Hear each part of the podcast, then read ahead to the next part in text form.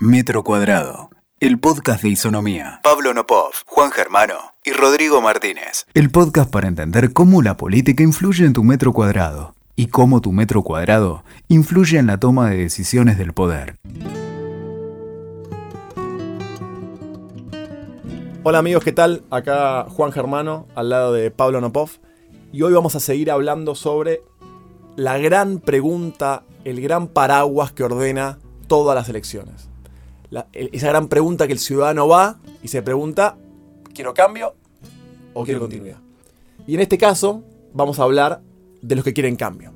¿no? Porque el concepto de cambio en política, casi en cualquier momento, resulta atractivo. ¿no?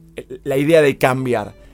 El tema es que el cambio, normalmente, la ciudadanía se encuentra con muchas alternativas, muchas variables, muchos candidatos potenciales que proponen cambio.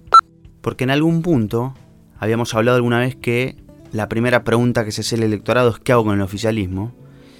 Y ante la respuesta de que voy a ver otra cosa, aparece un abanico enorme de situaciones, y, pero que también tiene que ver con la relación emocional con esa situación de cambio, porque en algún punto cambiar también puede ser eh, un temor frente a cómo voy a vivir y cómo van a vivir mis hijos y el futuro del lugar donde vivo.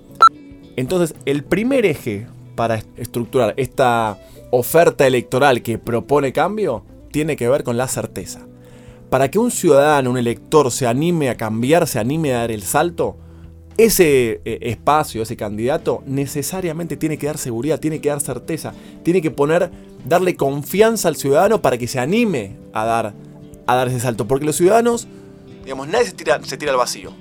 Entonces, dar el salto, cambiar, significa también tener confianza en, ese líder, en esas ideas, y que finalmente sean posibles eso que, que a uno le proponen. Que en algún punto lo que implica esto es que no es solo la agenda del cambio, sino la percepción de la posibilidad, factibilidad y credibilidad sobre ese cambio. Tal vez, en muchas oportunidades, la mayor o la mejor de las promesas es una parcial posibilidad de que eso pueda pasar, de que eso pueda ser cierto. Al final, la certeza o la parcial certeza puede ser hasta una mejor promesa que un programa de gobierno. Y muchas veces es clave y tienen que animarse esos que proponen cambio, que muchas veces para hacer un mejor cambio también hay que poder representar parte de la continuidad. Porque en algún punto es claro cuando una figura política se ancla desde el lugar del cambio, es claro qué lugar eligió, qué temas alambró, cuál es su baldosa de cambio. La única posibilidad o la gran posibilidad de evolucionar en su capacidad de cambiar es decir que va a continuar.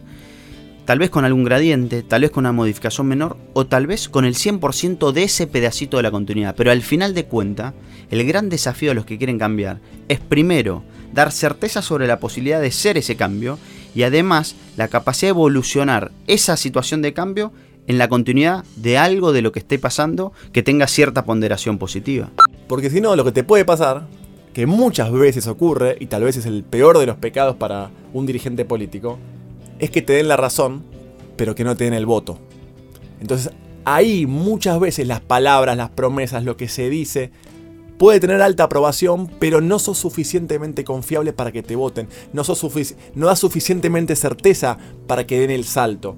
Y tener la razón y no el voto es lo peor que te puede pasar, porque transformás en un, en un dirigente de segunda línea, porque no sos funcional a la elección. Y lo tercero, que nos parece importante para pensar el cambio, tiene que ver con dos cosas. Uno, muchas veces hay que prometer poco para que te crean mucho. Que en algún punto es casi prometer una vereda para que te crean que puedes hacer una autopista. Porque en algún punto lo grandilocuente es algo que el electorado ha escuchado una infinidad de veces. De hecho, hasta lo ha escuchado de las mismas personas en más de una oportunidad.